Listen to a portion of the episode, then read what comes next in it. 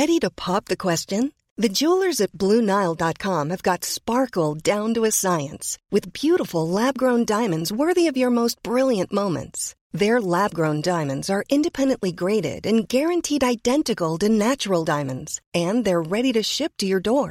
Go to Bluenile.com and use promo code LISTEN to get $50 off your purchase of $500 or more. That's code LISTEN at Bluenile.com for $50 off. Bluenile.com code LISTEN. Hey, I'm Ryan Reynolds. At Mint Mobile, we like to do the opposite of what Big Wireless does. They charge you a lot, we charge you a little. So naturally, when they announced they'd be raising their prices due to inflation, we decided to deflate our prices due to not hating you. That's right. We're cutting the price of Mint Unlimited from $30 a month to just $15 a month. Give it a try at mintmobile.com slash switch. $45 upfront for three months plus taxes and fees. Promote for new customers for limited time. Unlimited more than 40 gigabytes per month. Slows. Full terms at mintmobile.com. There's never been a faster or easier way to start your weight loss journey than with PlushCare. PlushCare accepts most insurance plans and gives you online access to board-certified physicians who can prescribe FDA-approved weight loss medications like Wigovi and Zepbound for those who qualify. Take charge of your health and speak with a board-certified physician about a weight loss plan that's right for you. Get started today at plushcare.com slash weight loss. That's plushcare.com slash weight loss.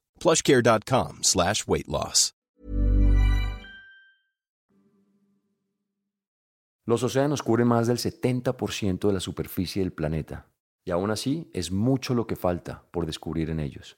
Regiones sumidas en la oscuridad, animales gigantes y toda clase de leyendas nos han unido por siglos al agua. Sin embargo, la diversidad que existe bajo la superficie está desapareciendo a un ritmo cada vez más acelerado. Mientras que en algunas zonas terrestres la pandemia dio un respiro a los ecosistemas, en los océanos los problemas parecen hacerse más críticos. La pesca de arrastre, las enormes islas de basura y la acidificación del agua son solo algunos de los factores que hoy tienen en riesgo la vida marina y de paso la terrestre. Pero aunque el panorama pintado de esta manera suena catastrófico, existen proyectos y líderes en distintos rincones del planeta que buscan preservar los océanos para salvaguardar la vida. La ecuación es simple. Si redoblamos los refuerzos para cuidar las aguas del planeta, nuestras posibilidades de seguirlo habitando aumentan. Bajo esta premisa, Enrique Sala, ex profesor universitario y actual líder del programa Pristine Seas, abandonó la academia. Como él mismo lo cuenta, se cansó de escribir el obituario del mar para dedicar su vida a salvarlo.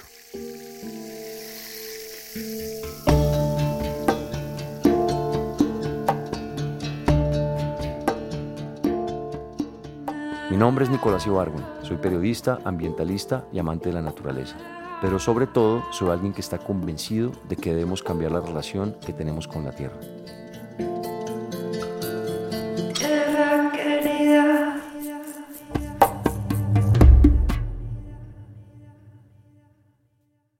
Enrique, a ti, gracias por eh, aceptar, por tu tiempo. Sé que eres una persona muy, muy ocupada, que eres un, eh, un luchador incansable por la salud de nuestros océanos a todo nivel, no solamente eh, yendo a organizando expediciones maravillosas, de, de las cuales yo tengo la fortuna de compartir dos o tres, no me acuerdo contigo, en lugares maravillosos, sino que además haciendo el trabajo que no es tan divertido, que es hablando con los políticos, con los senadores, con los presidentes de los diferentes países, yendo a las conferencias, etcétera, etcétera, etcétera. Soy testigo de tu incansable trabajo y sé que lo que has logrado tú para la conservación marina, la verdad yo diría que, que lo han logrado pocos, en one lifespan.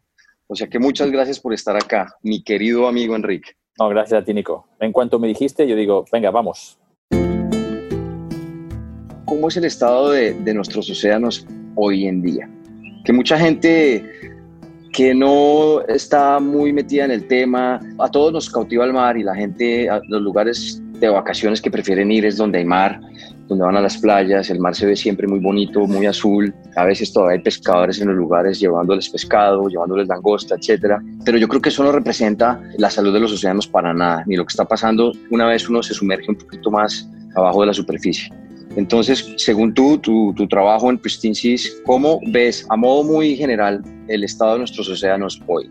Muy mal, muy mal. Si viniera un extraterrestre a bucear, se lanzara en cualquier punto del océano al azar, tendría 99,999% de posibilidades de sumergirse en un lugar donde el pez más grande es más pequeño que la pantalla del laptop que estamos utilizando.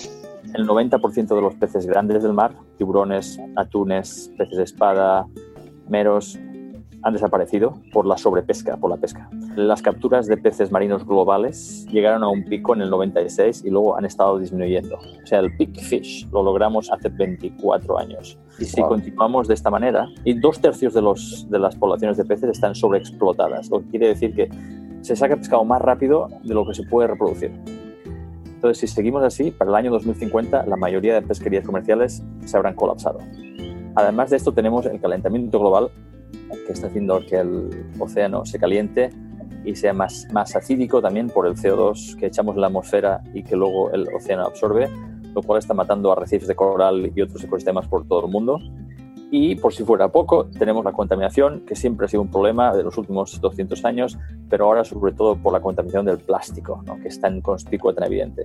Todos tenemos estas tres amenazas tan grandes sobre pesca, cambio climático y contaminación que están disminuyendo la vida marina a niveles globales. De hecho, leí un estudio el otro día que dicen que para el 2050 va a haber más plástico en el mar que peces. Por peso, esa es la, la estima, sí. Por dos razones. Una es porque estamos disminuyendo la biomasa de peces en el mar por la sobrepesca y estamos aumentándolo. La cantidad de plástico que va al mar es como un camión de basura cada minuto. Wow. Bueno, antes de que nos metamos más en materia, cuéntanos para que la gente que nos está oyendo entienda un poco más qué es Pristine Seas. ¿Cuál es la, la visión que tiene Pristine Seas para proteger nuestros océanos? Yo era profesor en la Universidad de California, en San Diego, y estaba estudiando los impactos de la pesca, el cambio climático en el mar.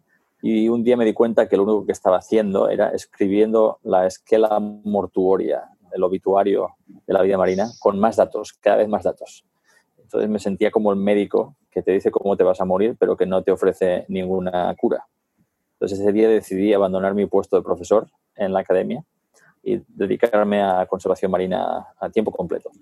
Y fui, me fui a Cataluña durante un año y ahí se me ocurrió esta idea, ayudar a proteger los lugares más salvajes que quedan en el mar, los lugares que todavía están en buen estado de salud, antes de que sea demasiado tarde. Entonces fui a, a National Geographic en el 2008 y les propuse un proyecto donde se combinaría tres cosas por las que National Geographic es bien conocido, exploración, investigación y medios de comunicación para inspirar a comunidades y a líderes de países para que protejan estos lugares. Entonces, eso es lo que hemos estado haciendo en los últimos 12 años. De eso se tratan tus expediciones, ir a lugares remotos, lugares más salvajes de la Tierra, hablar con los líderes que están encargados de esto. ¿Y cuáles son los resultados hasta ahora de Pristine Seas? Han sobrepasado mis sueños. Hemos estado en, cuando comenzamos, si me hubieran dicho que hubiéramos ayudado a proteger uno de esos lugares, hubiera sido el, el hombre más feliz de la Tierra. Pero hemos logrado, bueno, hemos visitado 30 sitios en los últimos 12 años y hemos logrado que se protejan 22 de ellos. Y el área total son bastante grandes. El área total son casi 6 millones de kilómetros cuadrados, es más, del, más de la mitad del tamaño de China o de Estados Unidos. En total. En total. Son zonas wow. totalmente protegidas donde no se pesca ni se extrae petróleo, ni minería, ninguna actividad destructiva. ¿Qué porcentaje es eso del total de los mares hoy en día? Porque sé que está muy, es muy poco todavía. Eso es menos del 2%. Es muchísimo. Eso menos del 2%. Y el área total, la que hemos ayudado a proteger nosotros, más otras áreas, el área total que está totalmente protegida de la pesca y otras actividades extractivas, es menos del 3%. El área total protegida de los mares hoy en día es menos del 3%. Que está totalmente y según protegida. Tú, y según tú, lo que conoces del, del tema, ¿cuánto debería estar protegido para que podamos tener un océano saludable para nuestras las futuras generaciones? Idealmente, tanto tierra como mar, la ciencia es muy clara y nos dice que necesitamos la mitad del planeta en estado natural, con ecosistemas que funcionen, que puedan wow. continuar haciendo que la Tierra sea un lugar agradable para vivir, que dentro de poco no va a ser tan agradable, ¿no? Por el cambio No climático. Entonces tenemos un proyecto, estamos trabajando con gobiernos para una meta de al menos 30% de la tierra y del mar protegido para el 2030. O Para sea, que sea más o menos agradable. Sí, claro, porque el océano, es que es- eso es algo que es que no entendemos bien la magnitud de lo que nos da el océano, todo el calor extra que ha generado a las actividades humanas desde la primera revolución industrial, más del 90% de ese calor ha sido absorbido por el mar. Ahora mismo en Washington DC tenemos 36 grados centígrados. Es bochornoso, ¿no? Si el agua marina no hubiera absorbido ese calor, ahora mismo la temperatura aquí sería 36 grados más alta, o sea, 72 grados. Esto sería como, la Tierra sería como Venus. Inhabitable. Inhabitable, totalmente inhabitable. Tenemos que agradecerle al mar muchas cosas. Y eso es lo que hace simplemente el agua marina absorbiendo el calor. Luego tenemos todos los beneficios que obtenemos de la vida marina, ¿no? como el oxígeno. El oxígeno que hay en la atmósfera ha sido generado sobre todo por bacterias y algas microscópicas en el mar durante millones y millones de años. Y ahora hablemos de eso un poquito. ¿Qué significa que el océano tenga que capturar todo lo que nosotros hemos emitido extra en cuanto a emisiones de dióxido de carbono, todos los gases de efecto invernadero que el océano ha tenido que capturar? Sé que esto acidifica el agua del océano, que para muchas personas que están acá no entienden qué significa la acidificación de los océanos, pero ¿por qué no nos explicas qué significa la acidificación y cómo nos afecta y nos impacta la acidificación? Sí, la acidificación es como si echaras ácido sulfúrico sobre yeso, se disuelve. Lo mismo que ocurre con, en el océano. Hemos echado todo ese CO2, dióxido de carbono, a la atmósfera. Y el océano absorbe mucho de ese CO2 por cuestión física pasiva, pero también por toda la actividad de esas algas microscópicas y de las bacterias que capturan CO2 y producen oxígeno. El mar siempre está capturando CO2 de la, de la atmósfera. Ese CO2 interactúa con otras moléculas en el mar y crea ácido carbónico, lo que está haciendo que sea el agua del mar se vuelva más ácida. Entonces, hay muchas especies cuyos esqueletos están formados por el carbonato de calcio, como los mejillones o las ostras o los corales. Entonces, ese aumento de la acidez del agua no permite que esas especies puedan desarrollar sus esqueletos. O sea, los esqueletos son mucho más débiles. E incluso se calcula que si continuamos así, para el año 2050, los arrecifes de coral comenzarán a disolverse. La tasa de disolución debido a esa acidez va a ser mayor que la tasa de crecimiento de los corales. Pues de hecho hoy en día los corales ya están en peligro. Dicen que hemos perdido casi el 50%, si no estoy mal, de los corales. El 5% en algunos lugares, más del 50% sí, en, la, en partes de la gran barrera de arrecife. En Australia. Y que para el 2050 podemos perderlos casi todos. Si continuamos así, los podemos perder casi todos. Mira, ahora estamos a, por, un grado centígrado de temperatura media de calentamiento por encima de los niveles preindustriales. El Acuerdo de París dice que tenemos que llevar a, llegar a 1,5 grados o 2 grados como máximo. Entonces, 2 grados sería un éxito para el mundo. Bueno, 2 grados centígrados es un mundo sin arrecifes de coral. Eso es ¿Qué, significa, ¿Qué significaría un mundo sin arrecifes de coral? Que es a lo que le estamos apuntando, ¿no? Porque la solución que plantearon en París ya nos llevará a un, a un, a un océano sin arrecifes de coral. ¿Qué significa eso para el mundo? ¿Por qué le debe importar a la gente ahorita oyendo esto, que de pronto viven en ciudades que no están cerca al mar? ¿Cómo, les va, cómo, los, cómo, cómo, cómo los va a impactar? ¿Cómo, ¿Por qué les debe importar? Sí, a los que va a impactar sobre todo es a la gente viviendo cerca de la costa en zonas tropicales. Los arrecifes de coral no solamente proporcionan alimento, a través de peces, sino además proporcionan muchísimos puestos de trabajo y, muchos billones de dólares en beneficios económicos a través del, turismo. Antes el 80% del fondo eran corales vivos y en la, en la superficie eran corales que crecen muy rápido. Esos corales formaban barreras que atenuaban la fuerza destructiva de las olas eh, en, huracanes o, tormentas, lo cual protegía la zona costera. Pero entre la contaminación, la sobrepesca y el, y el calentamiento, esos, la mayoría de esos corales han muerto y donde tenías, enfrente de Cancún, por ejemplo, o en Tulum, donde tenías 80% del fondo cubierto por corales, ahora tienes 5%. Wow. Ese arrecife no está creciendo ya, pero el nivel del mar está subiendo. Entonces ese arrecife que no crece, que no es viable, ya no está perdiendo su poder esa, como barrera contra la fuerza destructiva de las, de las, olas. Entonces, el nivel del mar está haciendo que sea mucho más fácil para esas olas pasar por encima de arrecifes y destruir zonas costeras, incluso costar vidas, como ocurrió en el tsunami, aquel tsunami tan terrible en Indonesia, donde hubo mucha más mortalidad humana y destrucción de, de, de, casas en las zonas donde los manglares, los bosques de manglares que ofrecen esa protección también, habían, habían sido cortados para para tener granjas de, camarón.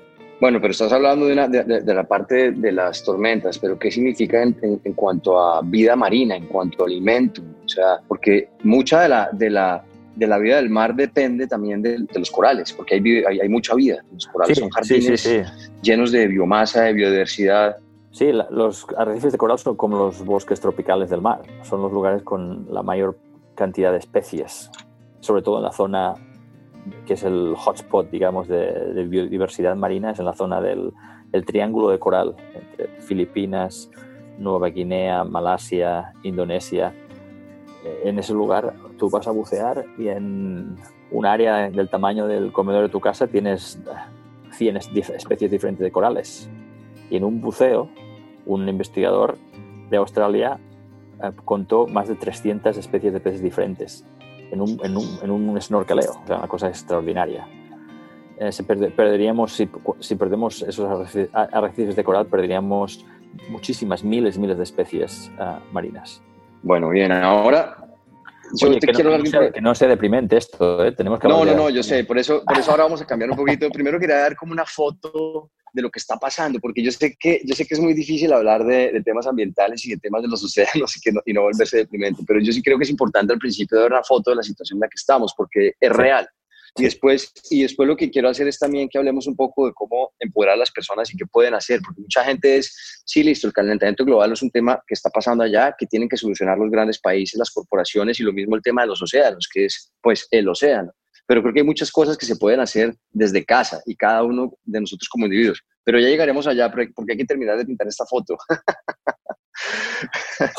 y la otra foto que quiero pintar acá es el tema de la sobrepesca. Es una de, los, de las cosas que más me impactan a mí, que más me afectan, no solamente porque soy vegano y, lo soy por amor a los animales y lo soy por amor al, al, al medio ambiente, sino porque he visto cómo personalmente cómo se devastan regiones completas debajo del mar. Lugares donde yo crecí, eh, por ejemplo, en Colombia, en las Islas del Rosario, en Cartagena, cuando yo primero buceé allá, cuando tenía 12, eh, 13 años, que no buceaba, pero hacía apnea. Esto eran, eran jardines de coral por todas partes, tú veías todo tipo de especies. Hoy en día vas y te juro, parece que hubiera caído una bomba atómica. No hay nada vivo, nada.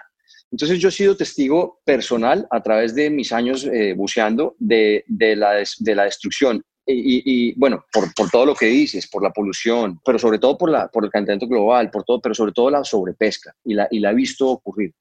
Y también sé que, que lo que a veces le digo a, a, mis amigos es, si uno fuera a un restaurante y pidiera una orden de camarones, pero uno diría, oiga, pero además de mi orden de camarones, tráigame todo lo que, lo que, lo que se sacó cuando, para sacar estos camarones, tengo entendido que toda la mesa eh, me la tendrían que llenar de tortugas, de delfines, de ballenas, de meros, de, atunes, de todo tipo de animales.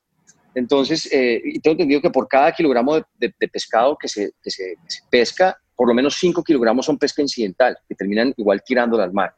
Entonces, ¿tú cómo, cómo ves el tema de la, de la sobrepesca y, y cómo podemos hacer en el mundo para, para, enfrentar este problema? el tema de la sobrepesca es la cosa más irracional del mundo, porque la industria pesquera sabe, incluyendo el lobby pesquero industrial, sabe estamos sacando más rápido que el mar puede recuperarse, pero siguen, porque los humanos somos muy buenos para descontar el futuro, no ignorar el futuro. Entonces, la pesca a nivel artesanal es, es otra historia, pero la pesca a nivel industrial, con los grandes barcos, que reciben las grandes subvenciones de gobiernos es eh, puramente, en la mayoría de casos, es eh, beneficio económico a corto plazo. Entonces estamos vendiendo el futuro de, eh, de nuestros hijos. Y es tan estúpida la cosa que los gobiernos del mundo subsidian, subvencionan a la pesca cada año con 22 mil millones de dólares para... la pesca está subvencionada con 35 mil millones de dólares pero de esos 22 mil millones de dólares apoyan actividades que perpetúan, que contribuyen a la sobrepesca.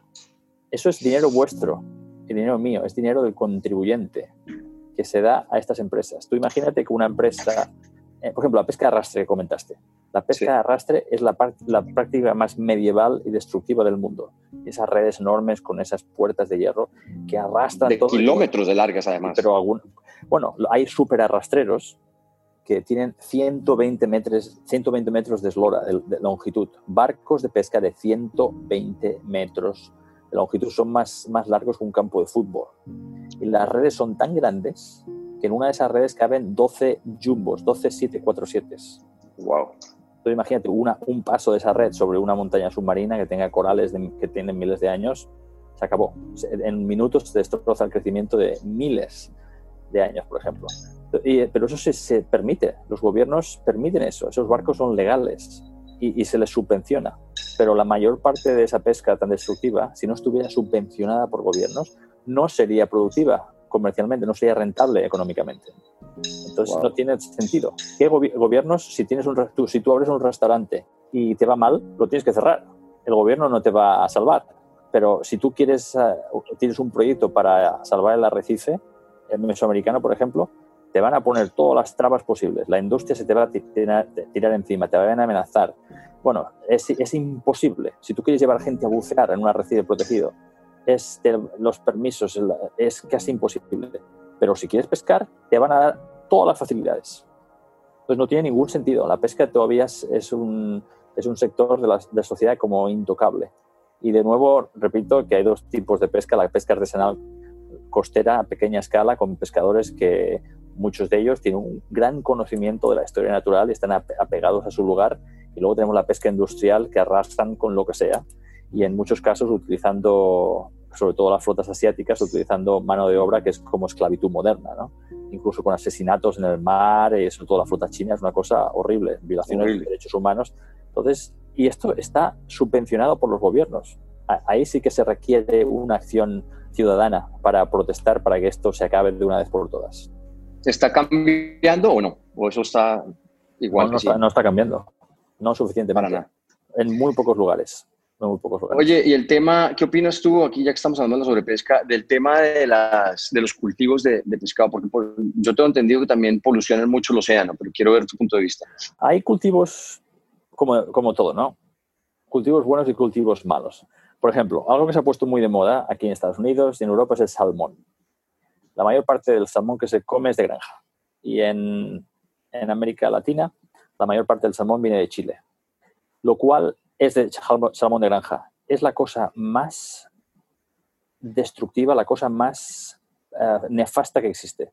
Por varias razones. Primero, el salmón que se cultiva en los fiordos chilenos es salmón atlántico, que viene del norte del Atlántico. O sea, estamos poniendo una especie del Atlántico Norte al Pacífico sí. Sur.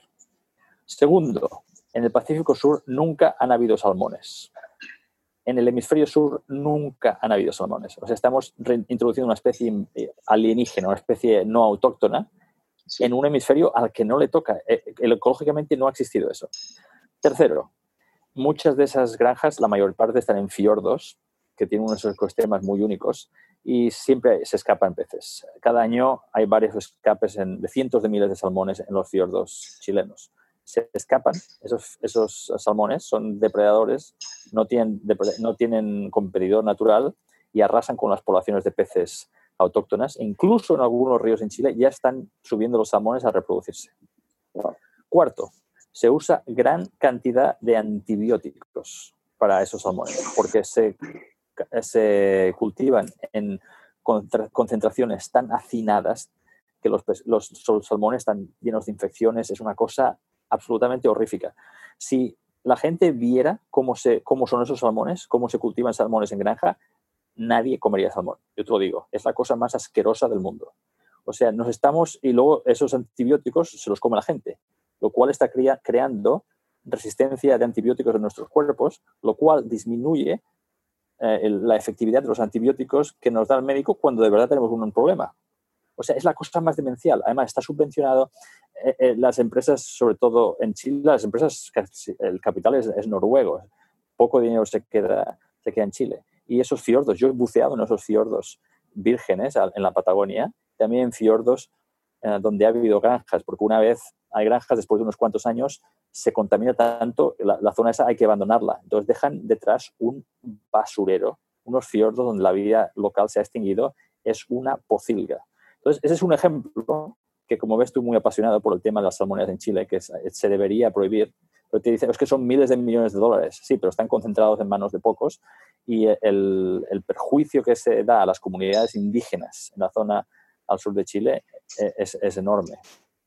Y es un negocio muy grande a hoy, pero es, simplemente le estamos robando a, nuestras, a nuestros hijos y nuestros nietos. totalmente, totalmente, Es como dije, hay mucha gente que dice, bueno, es que, claro, y toda la gente que trabaja en la granja de salmón, bueno, también hay mucha gente que trabaja en el negocio de la droga, entonces no hay que, no hay que prohibirlo porque se quedaría mucho en el paro, ¿no? Exacto, es lo que yo siempre digo. Pero bueno, como que el tiempo se nos va, muy rápido y te podría yo hablar contigo, tú sabes, horas y horas y horas. Hablemos de cosas positivas. Y no quiero, y no quiero llegar, dejar esta charla solo en cosas negativas. Bueno, pero antes de, terminar para pintar ya la última foto de la, del marco negativo es, yo, pues yo soy muy apasionado a los tiburones, he hecho varios documentales al respecto. Eh, de hecho, hice uno en España eh, porque yo estaba muy sorprendido con en el puerto de Vigo, muy sorprendido con la bueno, estamos matando más de 100 millones de tiburones todos los años, que quiero que me digas brevemente qué significa eso para los océanos ahora que termine esta pregunta. Y en este documental que hice yo era, era, era simplemente porque yo quería ir a, a, ver la dimensión y la magnitud de este tipo de pesca de tiburones en, el puerto de Vigo. Y yo estuve en el puerto de Vigo, me dejaron entrar, en el día que estuve allá entró solamente, entraron solamente dos embarcaciones y yo no pararon de desembarcar tiburones azules que incluso para mí fue muy duro porque yo nunca he podido ver un tiburón azul en su entorno natural bajo el agua, nunca he tenido ese, ese privilegio. No pararon de bajar tiburones, horas, eh, eh, bandadas de tiburones. Al final eran como 5 toneladas de tiburones, la mayoría eran tiburones azules, el otro, eh, otra especie eran los tiburones maco y el resto eran pez espada. Y yo quedé y ese era uno de los barcos y la flota, creo que son más de 400 bancos, de barcos, que además no se consideran industriales porque es, una, es como una comunidad de barcos local. Pero es el, es el puerto donde más eh, aletas de tiburón se exportan hacia después de China, en el mundo. Entonces me fui a hablar con, con, la comunidad europea, con el que dirige todo el, tema de pesca eh, eh, de marina y, y dije, pero ¿cómo están permitiendo pescar tantos tiburones y sabemos que las especies están en riesgo? Y la, y la, respuesta sencillamente fue que, que, no hay estudios suficientes para demostrar que hay presión sobre los tiburones azules y, sobre, y los tiburones eh, maco, entonces que no iban a, no iban a detener eso porque no había suficiente. Entonces, ¿cómo funciona la ciencia y qué hay que hacer para cambiar esto? Porque entonces no van a tomar medidas hasta que esté prácticamente extinto y no van a parar de pescarlo.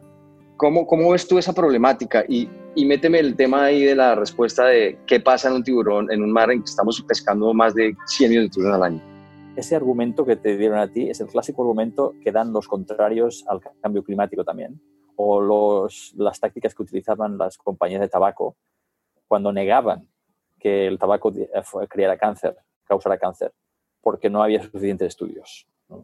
Y luego ellos pagaban a médicos para que fumaran y dijeron, no, el, tabaco de hecho es bueno para tus pulmones. ¿no?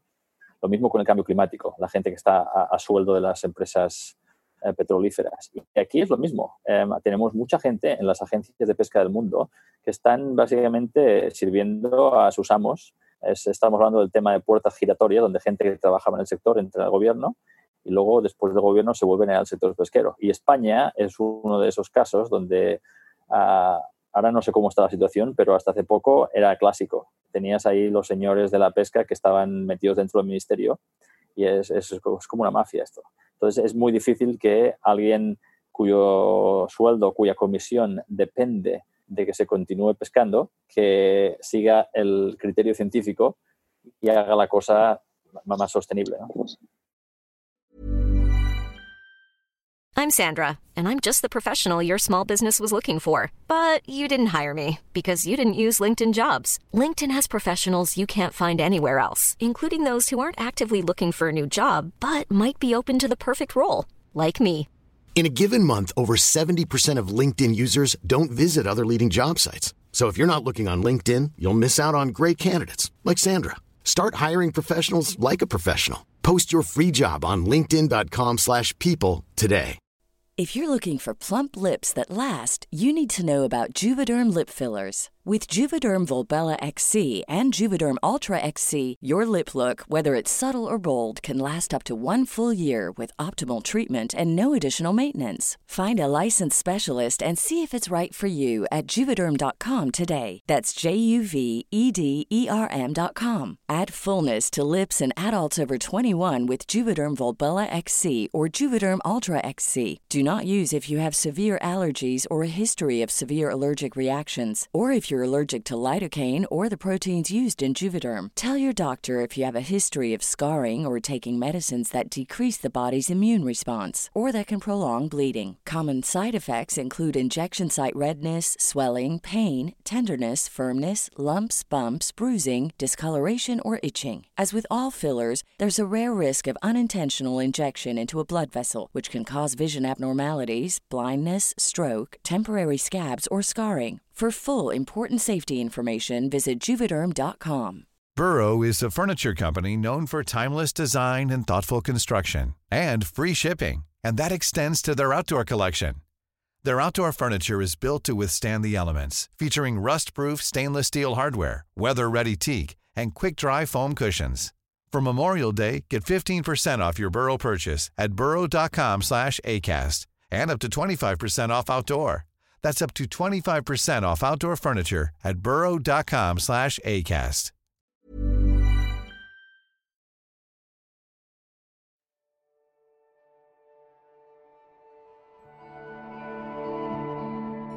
Ahora yo quiero que me cuentes de buenos ejemplos del mundo. Eh, yo sé que los dos hemos estado en un lugar tan espectacular, por ejemplo, que es Cabo, como Cabo Pulmo, por ejemplo, que es, es un ejemplo a seguir a nivel mundial, por lo menos desde mi experiencia, lo que yo, lo que, lo que yo he visto allá es excepcional. Y una vez te sales de Cabo Pulmo, que es un lugar pequeñito además, eh, lo demás está ya en un estado deplorable. Cuéntanos el, el, la experiencia de Cabo Pulmo y, y... No te voy a contar, os voy a enseñar en este punto, Enric muestra la fotografía de un desierto marino en Cabo Pulmo, ubicado en el Mar de Cortés, México. Hay una roca entre gris y negra que muestra cómo la vida que alguna vez habitó allí desapareció. Ok, Cabo Pulmo es un lugar en México. Esta foto la tomó mi amigo Octavio Aburto. Con él fuimos por todo el Golfo de California en el año 99 y medimos la cantidad de peces y la cantidad de vida marina en 70 sitios a lo largo de todo el Golfo, desde Cabo San Lucas en el sur hasta Payada, Los Ángeles, y al otro lado, en Sonora y Sinaloa. Y en Cabo Pulmo se acababa de crear el Parque Nacional de Cabo Pulmo porque los pescadores locales estaban hartos de no tener pescado para pescar.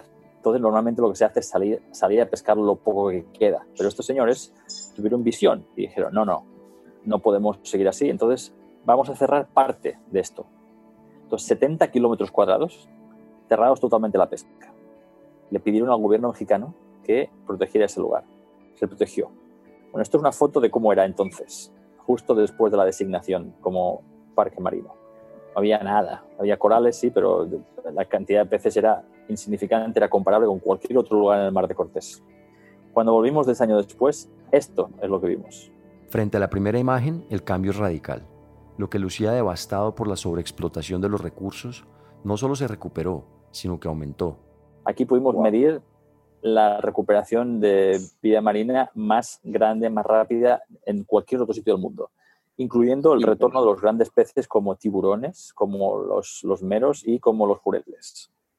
Esto es una reserva marina no take, una reserva marina donde no se pesca nada.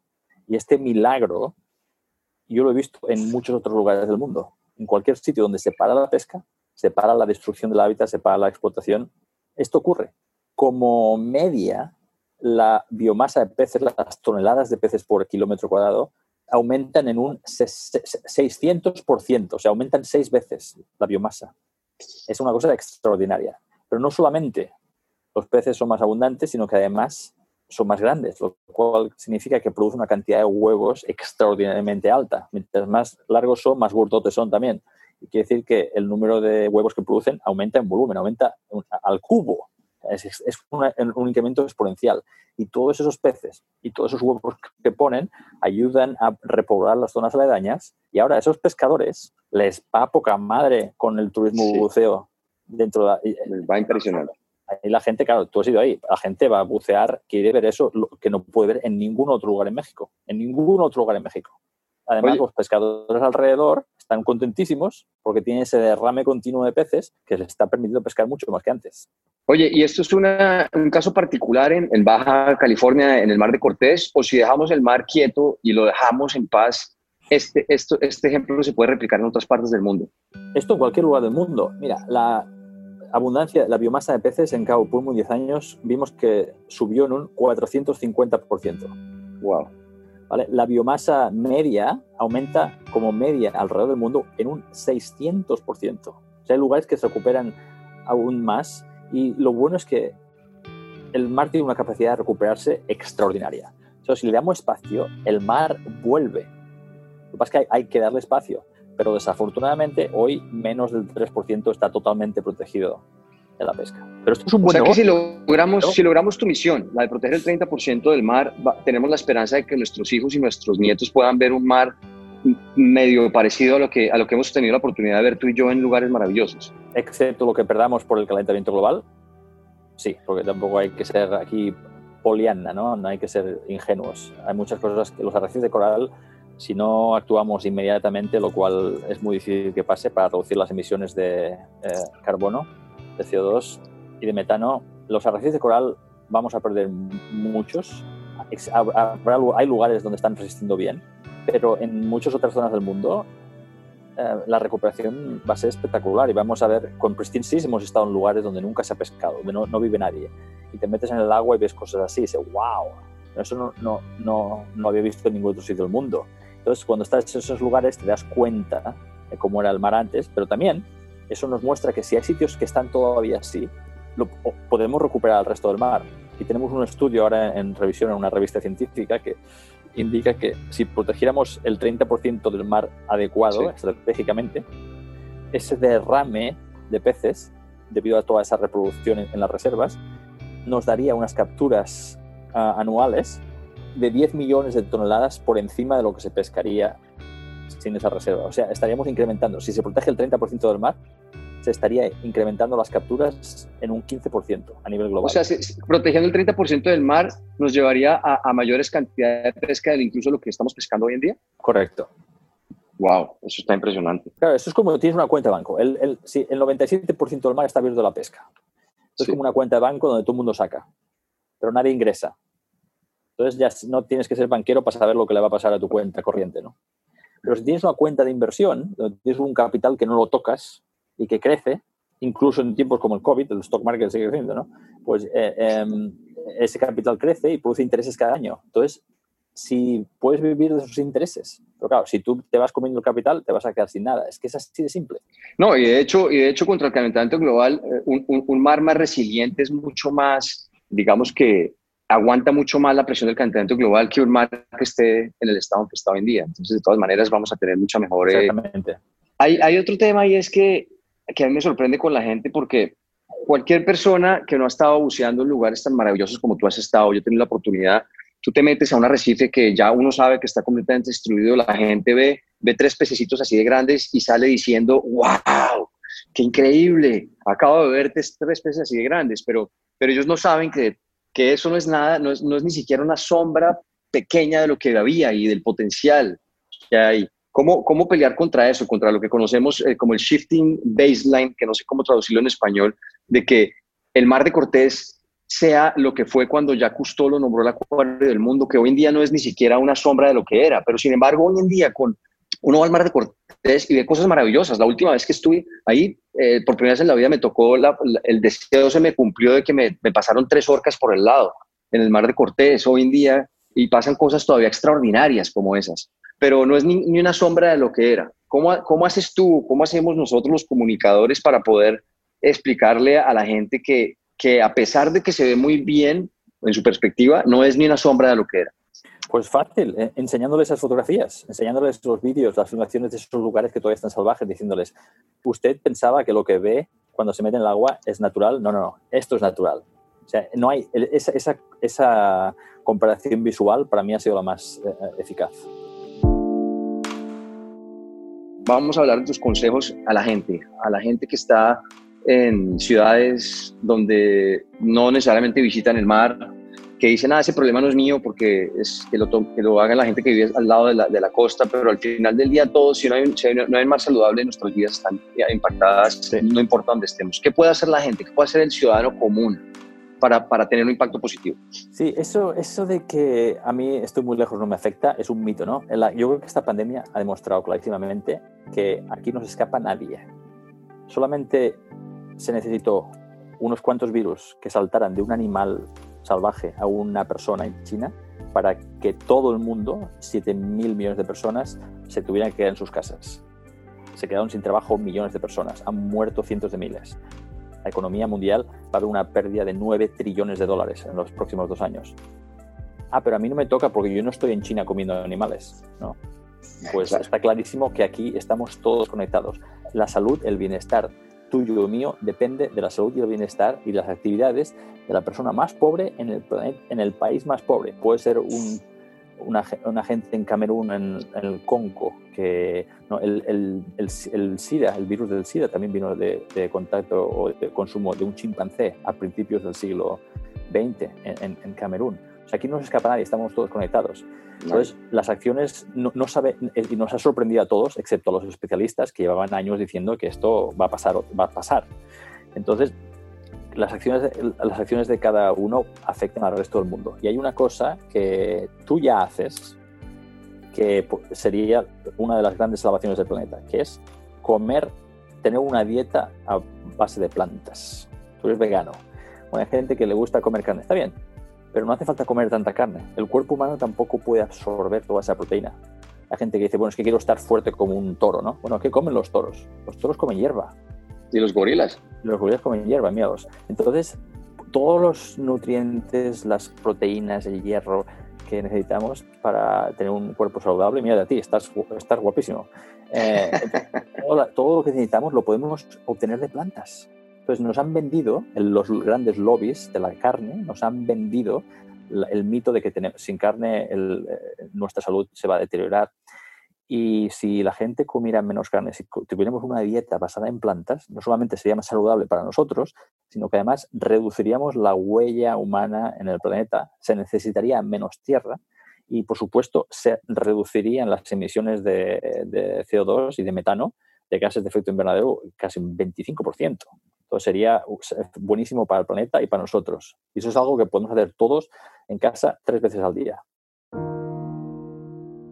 Antes de que te nos vayas, ¿de qué se trata tu libro? Porque es otra cosa que la gente puede hacer, comprar tu libro y leerlo.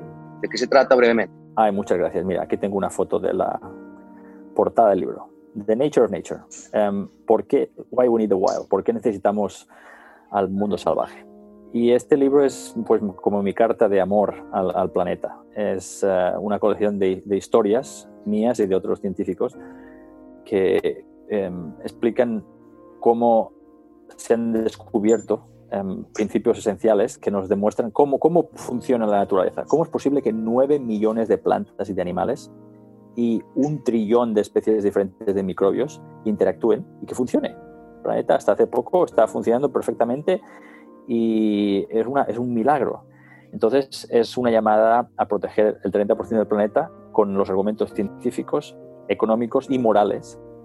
Pero además pude escribir un último capítulo del coronavirus antes de que se llevara el libro a la imprenta, eh, mostrando que la causa de esta pandemia es nuestra, nuestra relación que está tan rota con, la naturaleza.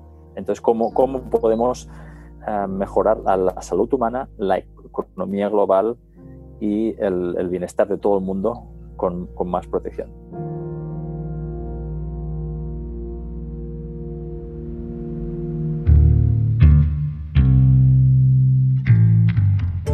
Pristine Seas, el proyecto que lidera Enrique, ha ayudado a crear 22 áreas marinas protegidas en distintos puntos del planeta. Pero sumado a esta labor, busca que cada vez más personas sean conscientes de la necesidad de cuidar la vida bajo la superficie. De las aguas sanas depende la vida en la Tierra.